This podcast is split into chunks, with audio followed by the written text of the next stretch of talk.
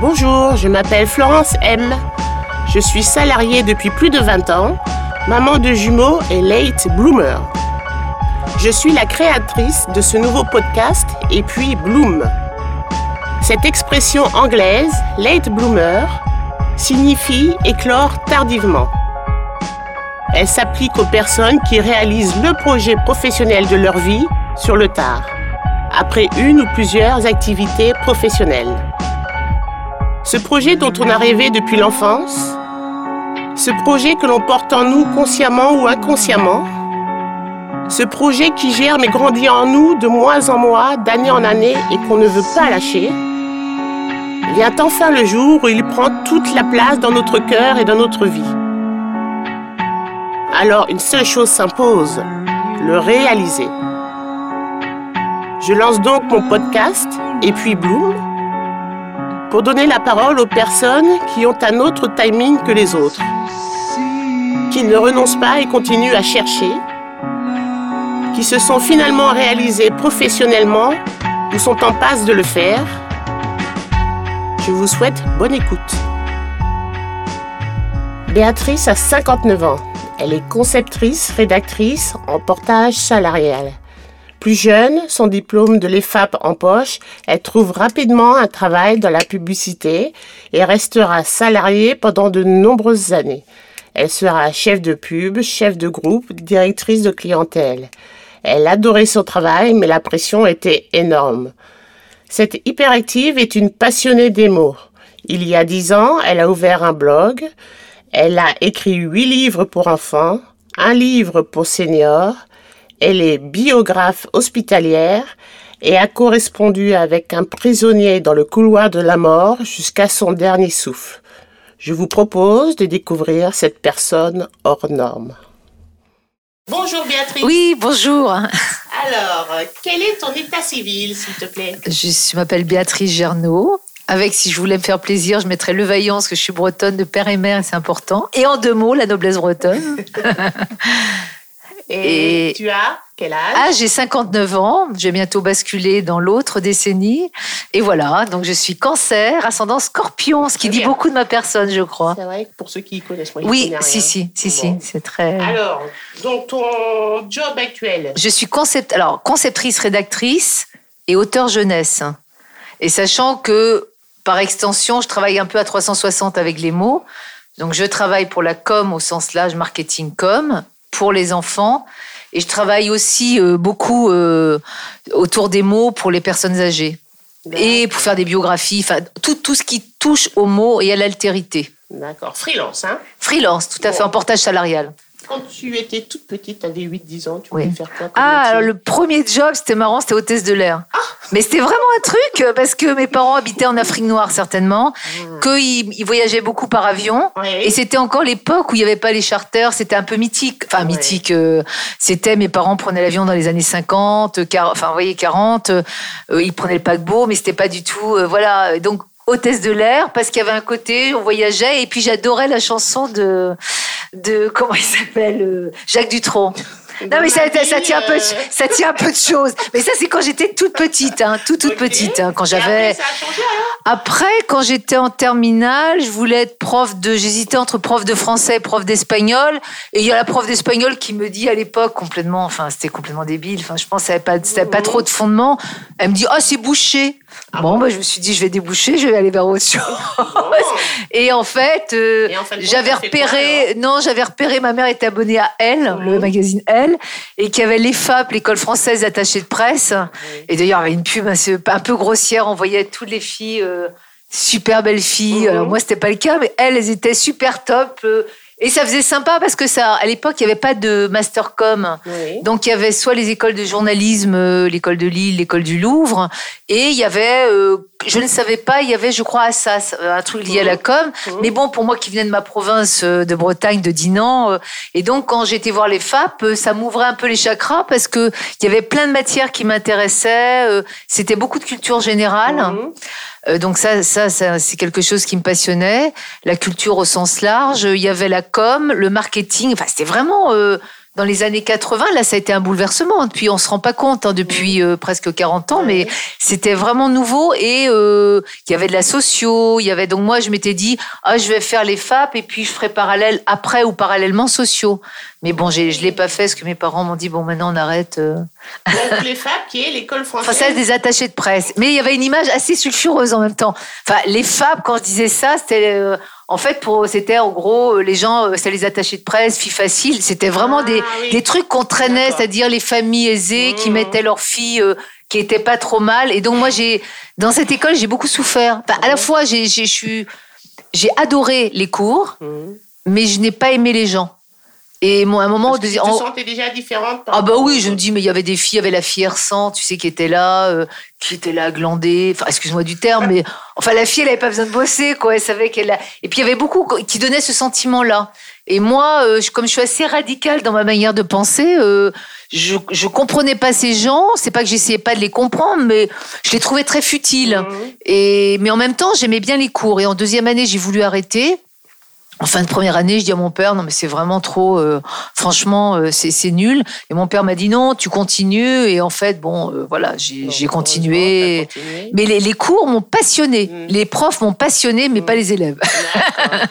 Donc tu as eu ton diplôme des FAP et après tu as trouvé ton premier travail. Et après, oui, j'ai commencé à travailler. J'ai postulé dans une agence qui s'appelait LK Publicité. C'était ma prof de prof de pub mm. et qui avait une agence plus, on dirait aujourd'hui dans le Caire, mais enfin c'était plus euh, euh, le diététique, tout ce qui est ah, environnement diététique. Et c'était une filiale de FCA.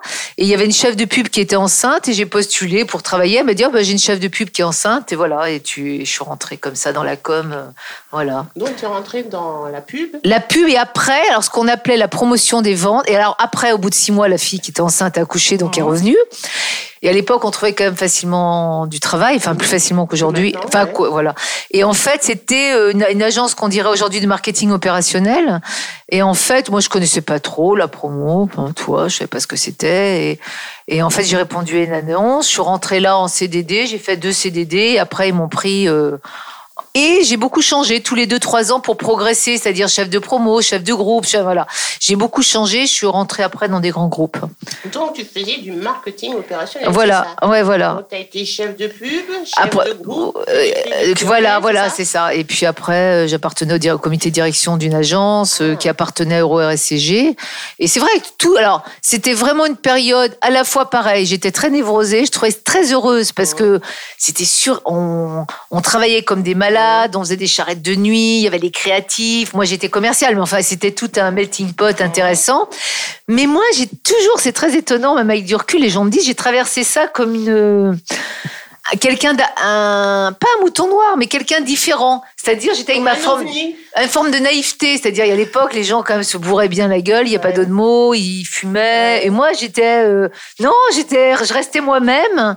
Mais c'était quand même une époque où je bossais vraiment beaucoup et souvent j'ai eu des velléités de partir en me disant il y a des moments euh, je voulais être graphologue je suis partie en Grèce sur une île avec plein de bouquins de graphologie en disant ça y est je change de vie et puis j'étais de nouveau happée euh, mais ce qui était dur tu ce boulot quand même je l'aimais euh, sur le fond et la forme mais pareil, je trouvais les gens un peu barrés. Enfin non, il y a alors, le côté barré des gens me plaisait quand même certains parce que j'ai vraiment des souvenirs complètement mais délirants, oui délirants.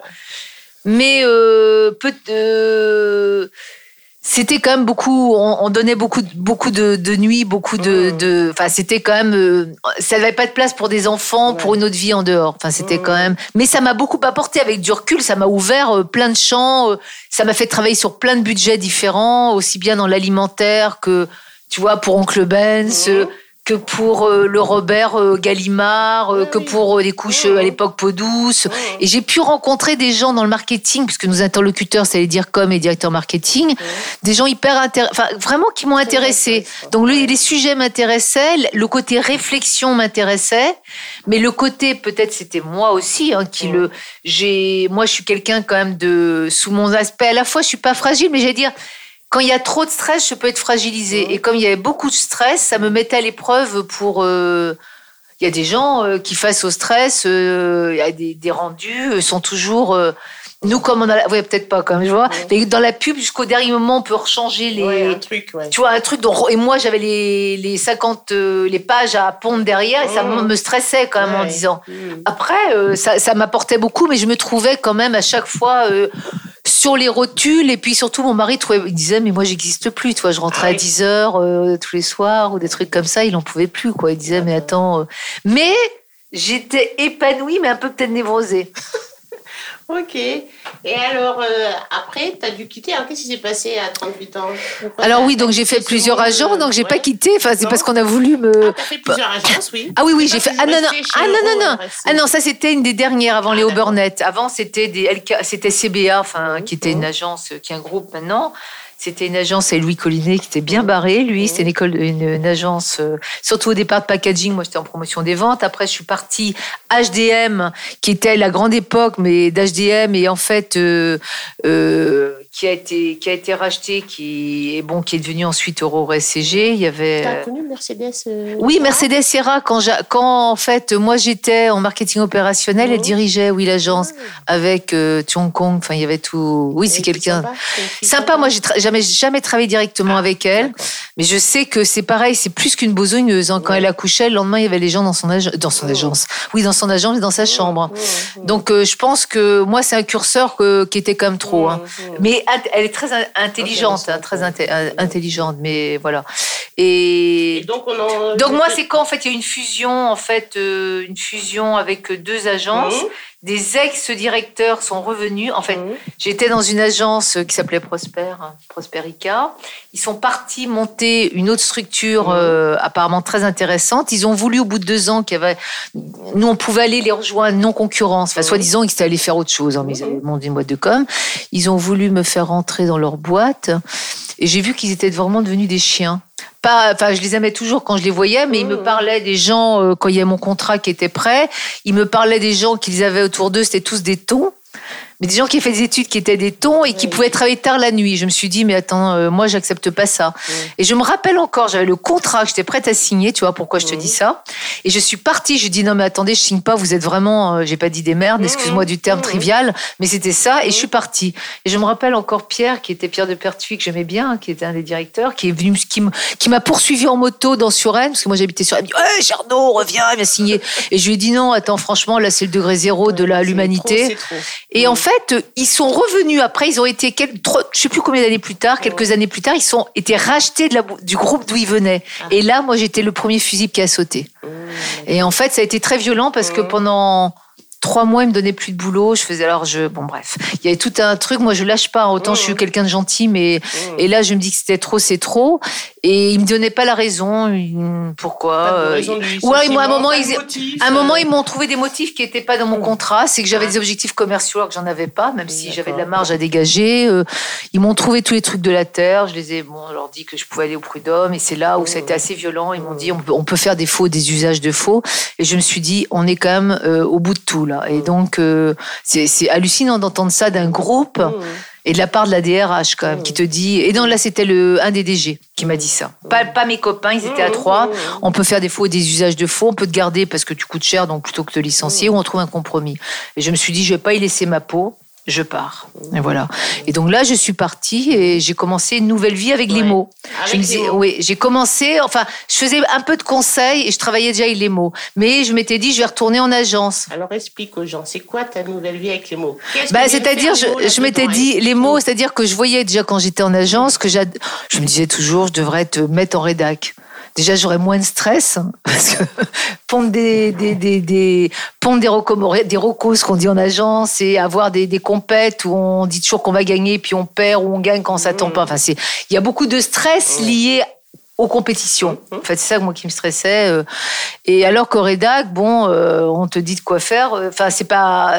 T'as la créativité. Et là, je me... et tout le monde me disait, mais pourquoi tu fais pas rédac? J'avais une possibilité de le faire quelques années avant. C'est mon mari qui a pas voulu que je je m'associe avec un copain, et truc qui fumait trop de shit et peut-être il avait peur euh, que je tombe amoureuse de lui. Alors que moi, Pierre, euh, franchement, il est, décédé il y a quelques années. Je l'adorais Pierre et franchement, euh, j'avais pas. Mais mon mari, était... mais je sais pas pourquoi, c'est la seule fois que j'ai vu jaloux de quelqu'un. Donc Pierre, c'était équivalent du cannabis et je sais pas d'un concurrent. Donc je me suis pas mis associé. Mais à l'époque, j'avais déjà eu l'idée de me mettre en, en d'utiliser les mots parce que pour moi, c'était tout ce que j'aimais depuis que j'étais petite. Alors que très étonnamment, petite, j'ai eu des cours de français. C'est-à-dire que euh, j'ai eu la méthode globale et mmh. je me rappelle petite encore aller à des cours de français alors mmh. qu'aujourd'hui c'est mon bonheur quoi. Mmh, c'est et donc les mots et et les mots. Et en fait, je me suis dit, tiens, euh, je vais travailler autour des mots. Donc, je me suis mis en portage salarial. J'ai commencé à travailler des agences. Et là, j'ai fait fonctionner comme les gens que je connaissais, le réseau par mes agents. Parce qu'il y a quand même beau dire, c'est que ça, ça construit. Hein. Enfin, quand tu es dans des grands groupes, je rencontrais des gens. Et puis, le hasard de la vie a fait qu'une ancienne fille qui était. Alors, attends, tu vas un tout petit peu trop. J'ai juste dire aux gens, si les gens ne connaissent pas le portage salarial. Alors, le portage salarial, en fait, c'est une manière de travailler en indépendante mais en ayant, on est euh, du salarié, c'est-à-dire que je suis salarié, j'ai des fiches de paye, mmh. mes missions, euh, je les facture, mmh. enfin je, déclare mes missions à cette société. Mmh. qui ensuite me fait des fiches de paye. Donc je cotise un max comme un salarié et j'ai le droit à théoriquement une retraite plus honorable, mais même si elle sera, elle le sera pas trop parce que il faut quand même bosser un maximum. Et ça revient au même que certaines formes de salariales de société, euh, je sais plus laquelle, mais on cotise en gros à 50%. Enfin, on cotise beaucoup. Mais ça permet, voilà, en plus vis-à-vis des structures, des grands groupes. Moi, j'ai pas mal travaillé avec Thales. Là, je travaille avec ces groupes Servier. Quand on dit, ça les rassure. ça, les rassure. Ouais, ça fait pas euh, la fille euh, qui est en train de, voilà, de. Voilà. Tu en portage salarial et toujours en tant que rédactrice. Euh, Conceptrice, rédactrice. Euh, voilà. Donc ça a duré un certain temps. Ben, ça a duré euh, peut-être deux ans. Et puis il y a une amie, une ex Euro RSCG, mhm. qui était dans le marketing direct, qui venait de refonder sa boîte et qui m'a dit, Vince, Béatrice, on aimerait bien un mouton un peu à cinq pattes comme toi. Enfin, c'est parce qu'elle m'a dit, moi je traduis, c'est-à-dire quelqu'un qui a un peu l'alter ego des directeurs marketing et de la com, qui peut négocier des partenariats, qui a de la chat, qui a de l'empathie et qui peut penser des projets, enfin aller vers eux avec des projets pour euh, penser des partenariats. Et c'était vraiment le début. On ne parlait pas de ce métier de, de partenariat. Et c'était pour Itineris, qui est en fait aujourd'hui Orange. Mais ah. c'était Itineris, c'était en fait la une marque à la fois pour les une marque et un service pour les gens qui c'était le tout début des portables qui avaient des portables donc c'était les gens euh, CSP++ hein, ceux qui avaient de, de, dans les et c'était pour les entreprises des les boss quoi les mmh. des, des, gens qui étaient euh, oui c'est ça qui utilisaient des postes de, de direction mmh. et donc moi euh, j'ai tout de suite pris le poste en me disant bah tiens c'est intéressant ça me rassurait d'être salarié mmh. et j'avais demandé un 4 5 e parce que franchement réintégrer le monde du salarié mais avec des j'ai tout avec tes conditions mais j'étais honnêtement pas super payé mhm. par rapport à ce que je faisais. Avec du mhm. recul, je me dirais, c'était un peu limite. Mais j'avais le 4-5e, j'avais ma, ma, soupape de sécurité mhm. en me disant, j'ai pas envie. Et puis surtout je savais qu'avec ce, ce boulot, j'allais pas refaire des charrettes de nuit, j'allais pas être amie. Ah ouais, non, mais là, j'en voulais pas. Et j'étais, ce qui commençait à structurer ce que je suis aujourd'hui, on me laissait. J'étais indépendante du moment qu'à la fin du mois, j'avais mmh. négocié des partenariats. Je donne un exemple. Mmh. Euh, Made in Design, à l'époque, c'était pas connu, mais bon, je me disais créneau, design, les gens qui ont là un. J'allais négocier des remises de prix ou j'allais négocier euh, des, des places gratuites de, avec des théâtres comme le théâtre de Chaillot. En fait, et du coup, ça m'a permis de rencontrer mais vraiment plein de gens intéressants. Alors, pour moi, c'était doublement intéressant. J'avais, j'étais indépendante, je faisais ce que, ce que je voulais de mes journées j'écrivais des notes pour aller rencontrer ces gens, je déployais une énergie pour les rencontrer. J'étais à l'aise, moi, que je vois euh, le. Bon, c'était souvent directeur marketing, mais j'aurais vu dans, dans certains cas c'était le président. C'est pareil, pour moi, ça me gênait pas. Et à la fin du mois, bon, je réussissais à monter des partenariats, donc je rentrais dans la plaque. Mais il y avait ce côté indépendante. Mmh. J'aime bien, ah, j'aime bien qu'on me laisse un peu, euh, me laisse faire ce que, enfin, pas ce que je veux, mais j'aime bien être indépendante. Mmh. Mmh. Et du coup, euh, ça a duré euh, quelques années Après l'agence, euh, donc l'agence a été, ouais, voilà. Après c'était Léo Burnett qui est arrivé dans ma vie parce que l'agence dans laquelle j'étais a été rachetée par Léo Burnett. D'accord. Mais tu as encore été licenciée après non, un petit peu, encore quelques années, mais toute l'agence a sauté. Ah, mais moi j'étais dans les premières parce que c'est vrai que j'ouvre souvent la bouche, hein, je dis ce que je pense et voilà, je pense que je disais trop. Et oui, et surtout que quand on m'a quand Léo Burnett est, est arrivé, donc on est en stand, mais ça a été racheté encore, enfin bref, on m'a demandé quel âge j'avais. Et à mmh. l'époque, j'avais 45 ans. Mmh. J'étais vraiment un dinosaure. Mmh. Le type m'a posé la question. Vous avez quel âge? Et je me rappelle, je dis, ouais, j'ai 40. Mais je savais très bien ce que ça voulait dire. Mais là, j'avais signé mon arrêt de mort. Ah. Mais c'était impressionnant. Tu mentes alors, c'est ça qu'il voulait Non, mais c'était vraiment, de toute façon, c'était des gens, enfin, franchement, ça m'intéressait pas trop. Euh. Et là, j'ai dû me battre aussi parce qu'on ne voulait pas me dire pourquoi on me licenciait. Un jour, on m'a dit, tiens, il faut que tu ailles voir telle personne je, je comprenais pas trop. Et elle m'a dit, et texto, l'autre, c'était, et on m'a dit, on va chercher ensemble pour quel motif on te licencie.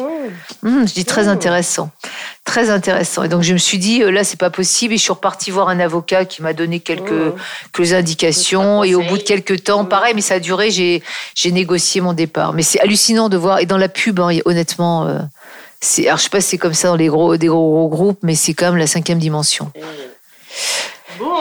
Et là, j'ai vraiment décidé de partir, de me mettre euh, consacré Como et d'arrêter avec les agences.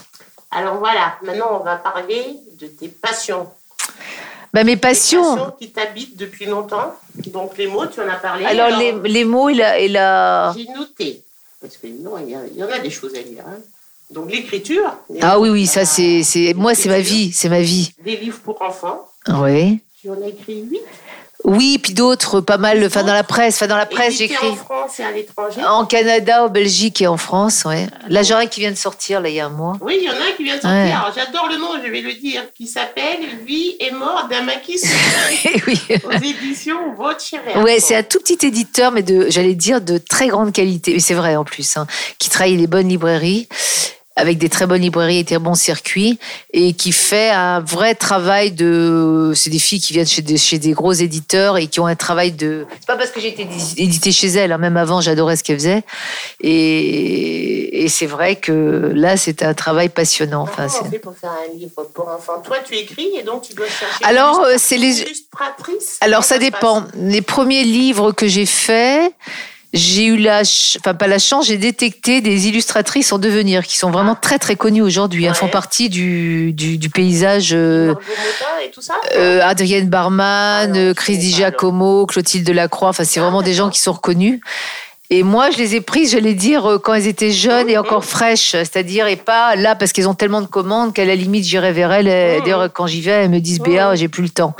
Donc, soit il y a cette démarche. Vosé Verso, c'est par exemple quelqu'un qu'elles ont vu au Salon de Montreuil, une jeune illustratrice aussi qui était. Mais c'est vrai que c'est un truc de fou. Hein. Même au Canada, c'est quelqu'un d'hyper connu. Je leur avais dit, j'aimerais travailler avec eux avec euh, cette personne. Euh, Donc c'est toi qui choisis la personne. Ben pour l'instant j'ai assez donné, oui. Et le seul livre d'ailleurs qui a été réédité, euh, qui est pour moi une déception par rapport à l'illustratrice, c'est moi, c'est pas moi qui l'ai choisi. on m'a proposé cette illustratrice et j'ai dit bah je veux bien, mais que pour la moitié de son book, un mmh. type d'illustration, mmh. et elle a fait un autre type, et c'est vraiment un livre que j'ai pas l'impression que c'est moi. Ah.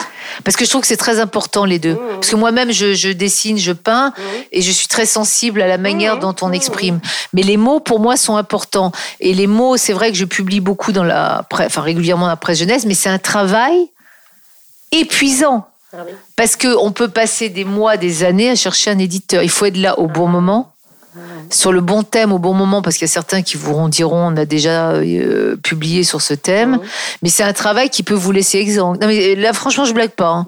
C'est un truc, il faut si on n'a pas la gnaque, les, illustrateurs c'est plus facile parce qu'on fait appel à eux. Pour, illustrer, pour euh, illustrer quelque chose. Nous, il faut qu'on ait l'idée euh, pour prendre le texte. Oui. Après, il faut chercher le pendant des mois ou des années l'éditeur, et ensuite l'éditeur lui va chercher où l'illustrateur j'ai proposé. Et donc c'est en fait les c'est pas du tout pareil. Là je suis en train de faire un livre sur Wesson pour la fin d'année. J'ai choisi l'illustratrice, c'est une illustratrice Juliette Lagrange commence à être connue.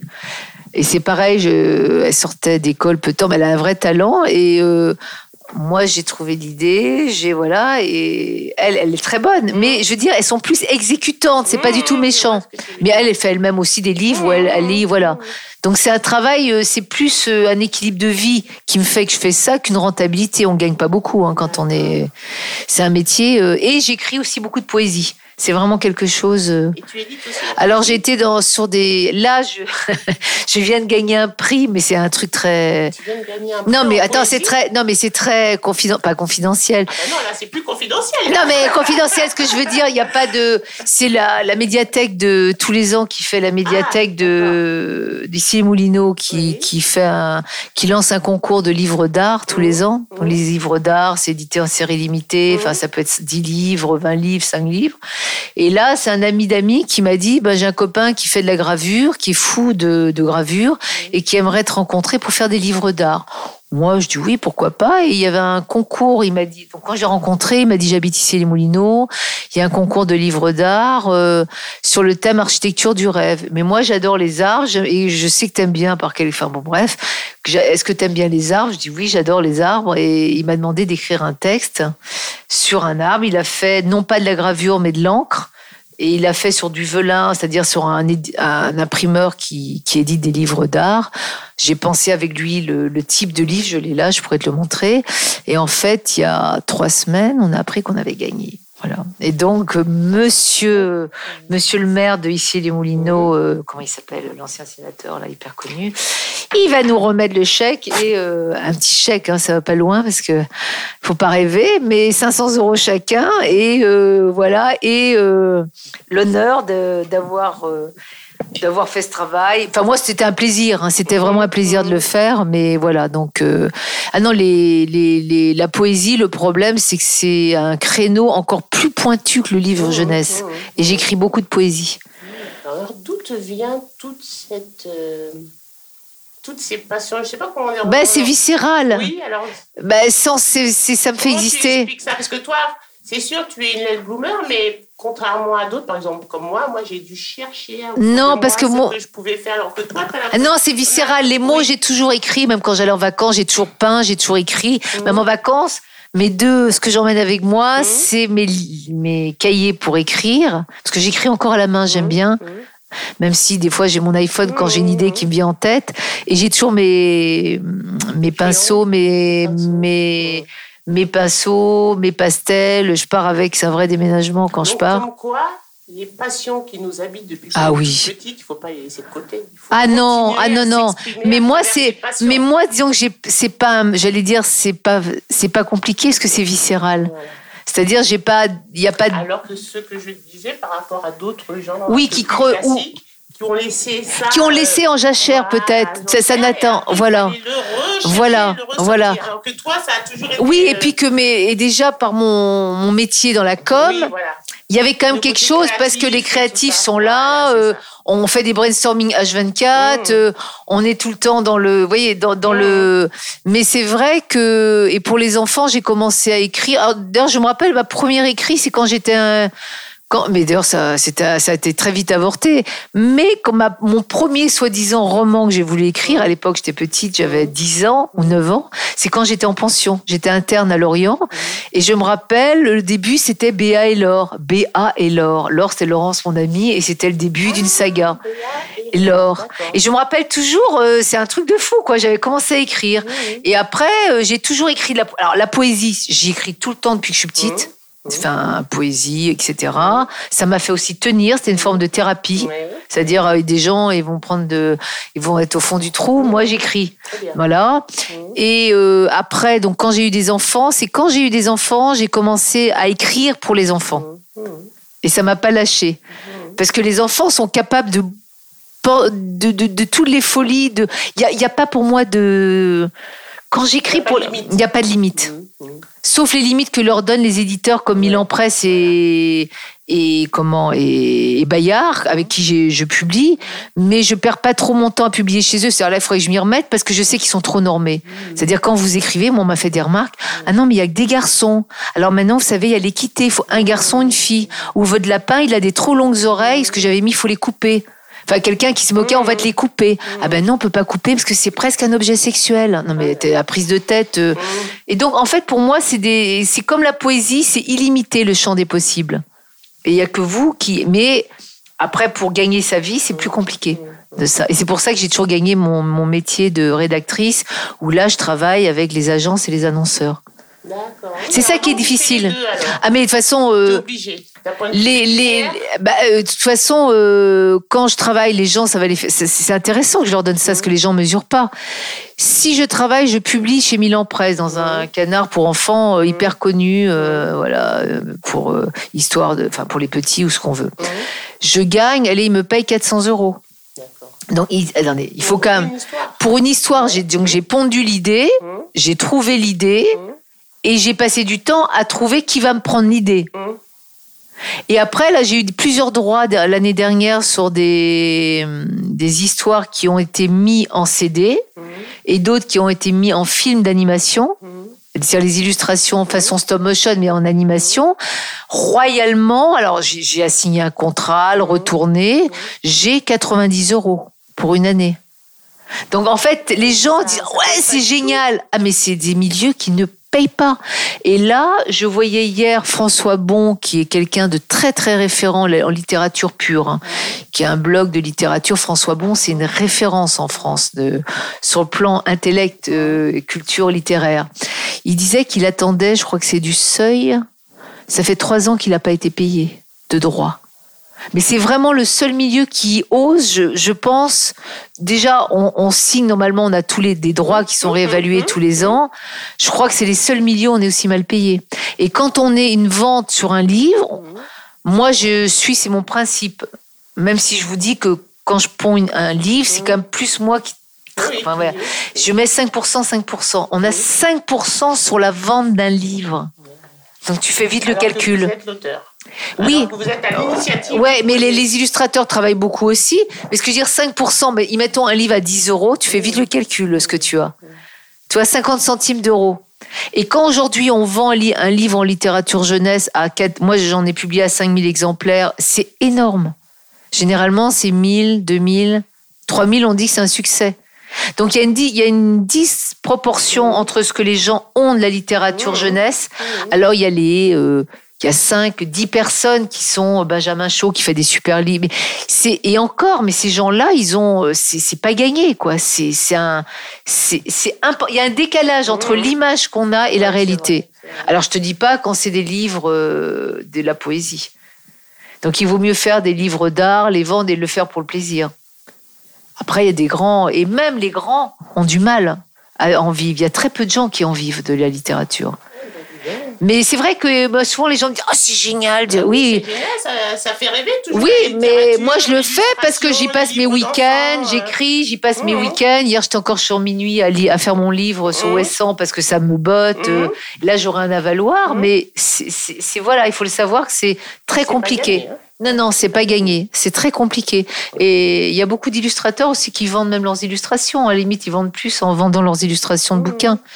Donc, euh, et en plus, jusqu'à présent, quand on allait dans les salons, Mhm. salon du livre, on n'était pas payé.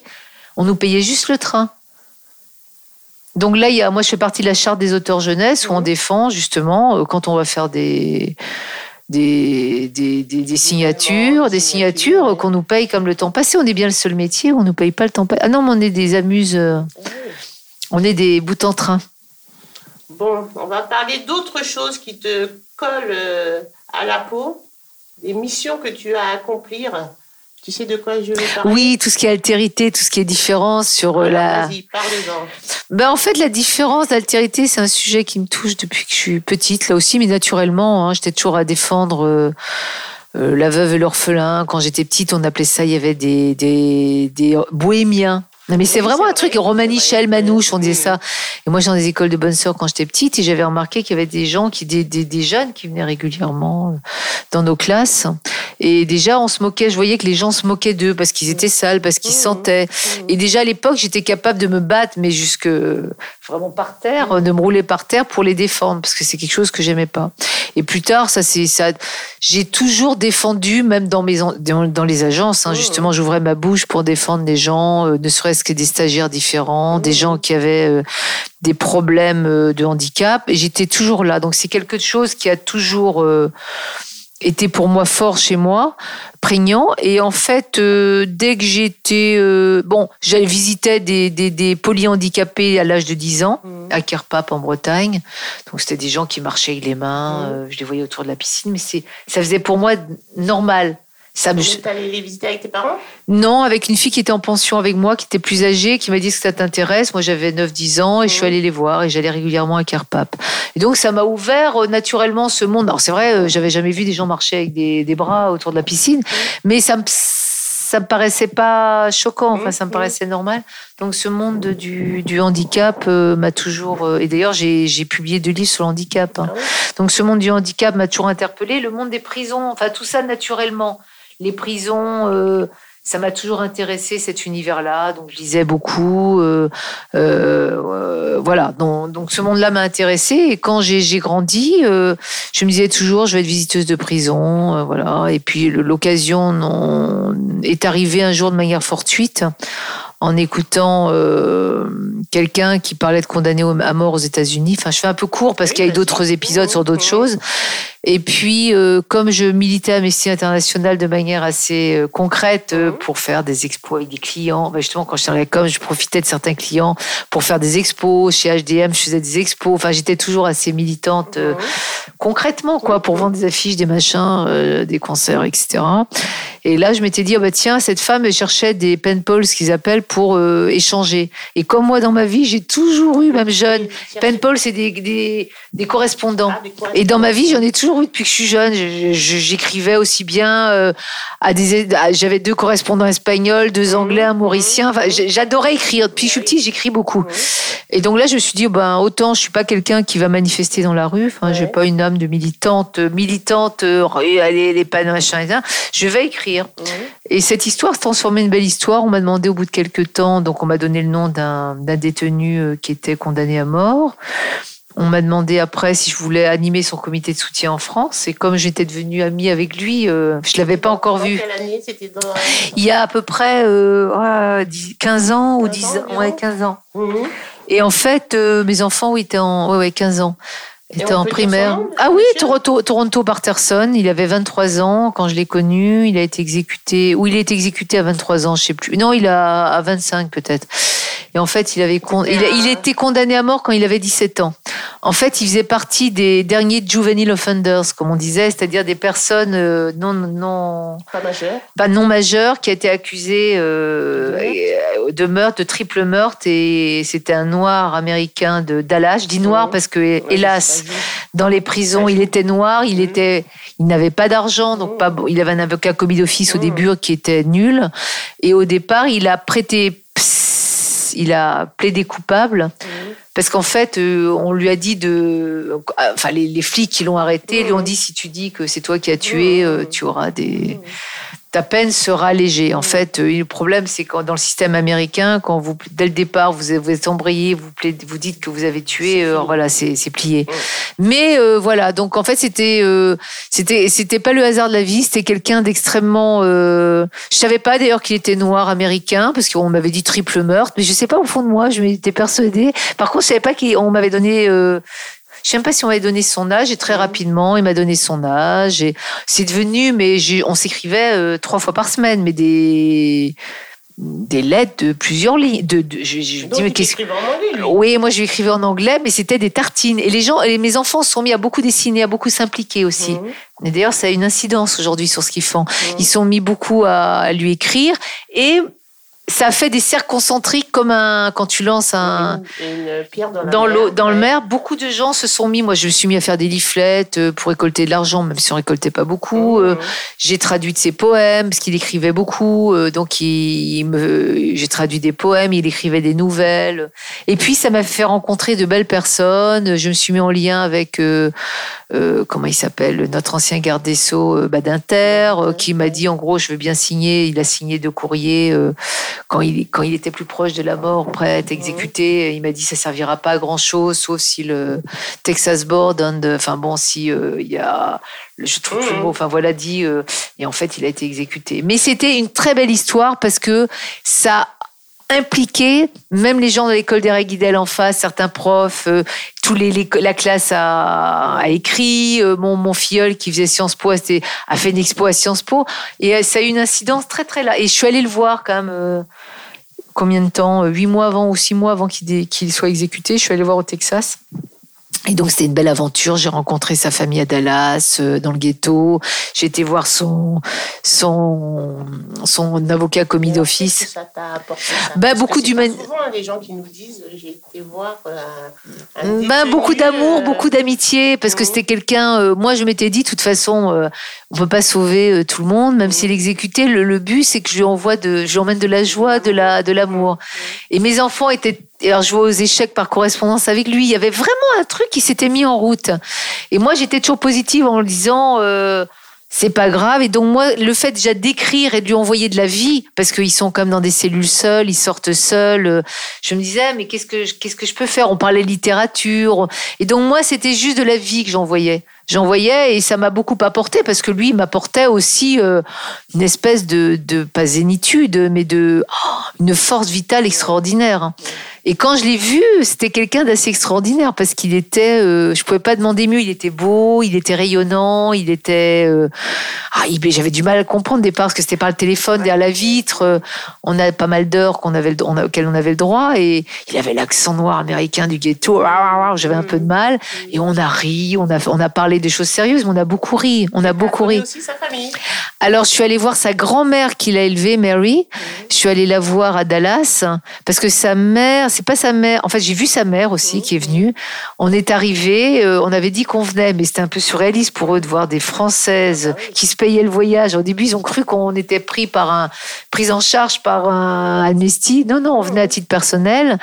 Et euh, la maman, je l'ai vue, elle a eu son Toronto, elle l'avait eu très jeune, donc moi je faisais âgée à, côté d'elle. Euh, enfin, ça aurait pu être pas ma fille, mais mmh, ouais, mmh. je faisais assez âgée. Et c'est sa grand-mère, Mary, euh, qui nous a reçus gentiment, euh, un peu dépassée aussi par les événements, pour te dire tellement que c'était douloureux. Enfin, pour moi, ça me paraissait surréaliste. Ils habitaient à Dallas, à combien d'heures de route? Allez, je dirais 5 heures de Terrell Unit, là où il était. Mmh. Je sais plus combien de temps on avait mis. Elle venait le voir une fois par an, il n'avait pas d'argent. Tu, tu, mesures la, la, la, la... Mais c'était une femme extraordinaire qu'il avait, bon, toute la famille baignait dans la drogue, hein, pour faire court, euh, il n'avait pas d'argent, donc lui, pour se payer ses études, il dilait, enfin bon, bref. Et, euh, et ce qui était, ce qui m'a beaucoup, beaucoup touché, donc tu disais qu'est-ce que ça m'a apporté, mais ça m'a apporté, mais dans ma vie, c'était énorme, parce que c'était une énergie sans nom. Et quand il est décédé, donc j'étais là la nuit euh, à me recueillir quand je savais qu'on allait faire. Moi, je voulais aller, hein. je voulais aller euh, assister à, son exécution. C'est vrai que je revenais de Zanzibar où j'avais été. Ma fille m'a dit "Écoute, tu as repris ton travail. Euh, je pense que ça, ça peut te détruire. Moi, je pense que ça m'aurait pas détruit. Moi, je voulais surtout de là près des parents et puis le, regarder pour l'aider à accepter de l'injection parce qu'on est derrière des vides. C'est douloureux. Hein, les parents qui sont là. Fille m'a dit non. Par contre, euh, je l'ai je lui écris tous les jours, euh, pendant dix jours, euh, j'avais envoyé un courrier tous les jours qu'il a pu lire. J'ai voulu l'appeler le jour où il a été exécuté parce qu'il a, il a changé de prison et j'ai appelé en la direction de qui m'a dit non, vous pouvez. Alors je lui dis mais attendez, euh... elle dit il fallait une autorisation. Je dis attendez, il va mourir dans quelques heures. Euh, enfin bref. Donc c'était des moments très forts. Et après, la grand-mère, pour te dire qu'on était très liés, la grand-mère, euh, quand il est décédé, m'a envoyé la photo de Toronto dans son cercueil en, en tenue de basket. Tu sais, aux États-Unis, à côté, on monte le cercueil. Donc j'ai sa photo. J'avais peur que les enfants, ce qu'elle m'avait dit, je vous envoie la photo de Toronto. Mais c'était un acte de, tu vois, de de, pour se relier à moi, elle a dit, il a dit, euh, il a été enterré à Dallas, il a eu un enterrement honorable. Toi, il n'a pas été dans les tombes euh, anonymes communes. Et puis après, alors là, ça a été magique. Elle m'a envoyé, et je l'ai toujours, tous les écrits de Toronto. Toronto lui avait demandé qu'après sa mort, j'ai tous ses écrits. Mais il avait que toi comme correspondant Non, il en avait d'autres, euh, d'autres, mais il m'a demandé que ce soit tous ses écrits et j'ai tous ses poèmes et ses nouvelles. Et je me dis toujours, je sais pas, c'est un gros paquet, tu vois, qui fait 20 cm par 40, c'est énorme, énorme. C'est toi qui as Ouais, j'ai eu tout ça. Et là, je me dis que plus tard, euh, à chaque fois, bon là, je bosse beaucoup, même en vacances, que je, je, j'étais contactée par un américano-américain qui voulait que je les publie. Je le ferai, je pense, ou même à titre euh, pour un réseau de 500 personnes, mais je, c'est énorme. Hein. Et il a fait des nouvelles magnifiques. Hein. J'ai, donc j'ai tout ça à la cave et j'ai, trouvé que c'était un témoignage d'amour. Et il est très présent. Il est sur mon réfrigérateur. J'y pense euh, quand mes enfants ont des examens. Je, je, je prie. Je suis très croyante. Je prie Toronto pour qu'il l'aide, qu'il envoie de l'énergie, parce que c'est quelqu'un qui avait que de l'énergie positive. Hein. Et mes enfants l'aimaient beaucoup. Et ils n'ont pas vécu ça comme un drame. Je sais pas comment te dire. Comme, comme moi, j'envoyais du positif, euh, et mais quand même mon fils qui est artiste plasticien, c'est pas anodin. Des fois, il fait des travaux liés à l'enfermement, à la, à la comment. Il a une table quand tu vas sur son où quelqu'un est ligoté en dessous. Et inconsciemment, je pense, et il est ligoté comme quelqu'un ligoté, parce qu'ils étaient quand même. Euh, moi, je cachais rien, hein, je cachais rien. Hein, je... Et après, j'ai, j'ai, quelques années plus tard, j'allais à Poissy voir régulièrement un, un long peine à Poissy. Mais c'était autre chose. C'était pas, c'était différent. Mais Toronto, enfin c'était différent. J'étais ravie aussi. Il m'a beaucoup apporté. Mais Toronto, c'était de l'ordre de la, je sais pas, hein, c'était presque karmique. Enfin c'était quelque chose euh, très très fort. Et j'avais vu d'autres détenus sur place avec mhm. qui je suis en lien un petit peu. Euh, voilà, donc. Euh, et j'ai même pas parlé du handicap, on pourrait dire, parce que c'est des sujets aussi qui me. voilà, il y a sur l'altérité, la différence. Euh, dès que quelqu'un est différent, euh, je, pense j'ai une capacité de comprendre naturelle. C'est pas. Toi, je me force pas. Et c'est pour ça que j'écris. Et même mes écrits rigolos, c'est sur la différence. Mmh comme euh, la vie du sushi maki. Oui, parce que le sushi maki bouge, il est, euh, c'est un maki. Euh, le petit garçon, il se dit ah, c'est pas normal, il bouge, et le, le, marchand lui dit non mais tu vas voir, observe-le, oui il est pas très normal. Et c'est un maki sushi qui va le conduire sur la voie pour être un itaname, un itamae, avoir un, c'est un un maître dans l'art du sushi, en fait, son sushi, va l'observer, il va l'apprendre à l'observer, il va apprendre à le maîtriser, à lui redonner sa dignité en le rendant plus beau. Et en fait, c'était tout l'art de faire des maquis sushi. Mais donc, oui, tu as raison, tout est à chaque fois, il n'y a jamais quelque chose de neutre. Il n'y a jamais quelque chose de neutre. Non, mais c'est une chance parce que c'est vrai même, dans... même quand je suis dans le métro, j'ai toujours observé les gens. Des fois, les gens disaient, elle est gonflée, elle me regarde. Mais tu vois, dès qu'il y a un truc. Euh, alors, toi qui prônes la différence, euh, sachant que bon, bah, c'est pas toujours facile d'être, même quand on est jeune, quand on est jeune, quand on est dans la cour de récréation, on n'a pas tellement envie d'être différent, on a envie de se. De fondre dans la masse. Alors, toi, tu prônes le contraire. Oui, je trouve que justement, euh, et plus, et justement aujourd'hui encore plus qu'avant, et ça, je l'ai vu avec mes enfants, sachant que j'ai des enfants pas normés, justement un chien fait pas un chat. Je trouve euh, peut-être ça revient, ça, ça se relâche. Mais à l'époque où mes enfants étaient au lycée, euh, au lycée, euh, au collège et même en maternelle, tu vois la norme par les marques. Et c'est marrant parce que comme moi je l'ai pas trop eu, même si j'étais un milieu plutôt élevé comme petite, pas bourgeoise classique, hein, mais j'ai manqué de rien. Mmh. J'avais, tu vois, Cacharel, Daniel Echter à l'époque. Mes enfants, ils ont un peu connu ça, mais pas beaucoup. Et j'ai retrouvé des photos de Vincent dans son école à Saint-Jean, ils avaient été plus, ils devaient tous s'habiller en blanc et en bleu marine, c'était pas des. Et lui, c'était, il avait du bleu marine, il avait une tenue hawaïenne avec des colliers à boules, tu vois. Le seul, t'imagines, ils sont tous comme des, des, des collégiens anglais. Et en fait, ah non, mais c'est quelque chose que je supporte pas. Et avec la, le diktat des marques, c'est quelque chose que je supporte encore moins aujourd'hui. Mais j'ai l'impression qu'il y a des frémissements, on, il y a le, il y a un contre-courant aujourd'hui très très fort. Oui, parce qu'on est, on est arrivé au bout de la logique. Mais euh, si tu veux, euh, le et, et, à la limite, ce qui me révolterait le plus, alors tu parles de la, la vie, euh, ce qui me révolte de plus, de le manque de ben justement, c'est dans les entreprises qui me choque le plus. Parce que moi, je travaille avec des entreprises, des annonceurs, avec des gens qui sont super à la direction de certaines directions mission handicap. Là, je travaille avec Servier. la personne qui dirige ça est géniale. Mais je vois que dans les, les, les, les boîtes qui revendiquent que chacun doit être différent, qui font des grands, des grands courants d'éthique, qui, qui pondent des chartes, ben c'est là où la différence est le moins acceptée. Et pour moi, tu vois, au-delà de l'école, où, ça, où pour moi ça devrait être commencé, je trouve que le pire aujourd'hui, le pire qui puisse exister, c'est dans les entreprises. On le voit, tous les gens sont normés. Alors, sais que toi, tu es dans un groupe, quels que soient les groupes. Le problème, c'est que quels que soient les groupes, je vois mon mari, il travaille dans une entreprise euh, classique et il te pondent des, trucs en disant euh, euh, qui doivent être ceci, qui doivent cela, mais en fait, ils font pas du tout ça. Donc, c'est des bonnes intentions. Et donc, en fait, c'est des micros, je pense, décisions personnelles C'est dur à assumer. Mais comme le colibri qui participe à, à, sa façon et à sa manière avec sa petite goutte d'eau, avec son, ce qu'il apporte, je pense qu'on doit être, et tous, si on, on, arrive à être des colibris, on arrive à faire bouger la société. Mais je pense que le plus terrifiant, et alors, ce qui est bien aujourd'hui, c'est quand même qu'il y a beaucoup plus, justement, des gens comme moi, indépendants, ou qui font, tu vois, je, je suis euh, rédactrice, je suis auteur jeunesse je crée des, j'ai écrit des, des dialogues de mmh. théâtre. Mmh. Je fais des biographies. Oui, je fais des biographies, c'est-à-dire les mots, c'est-à-dire les mots et autour de mots, je tourne à 360. Mmh. Et je pense que de plus en plus les gens ont envie de faire ça. C'est-à-dire que ils ont un cœur de, de, quelque chose qui les nourrit, un cœur de métier, un cœur de métier.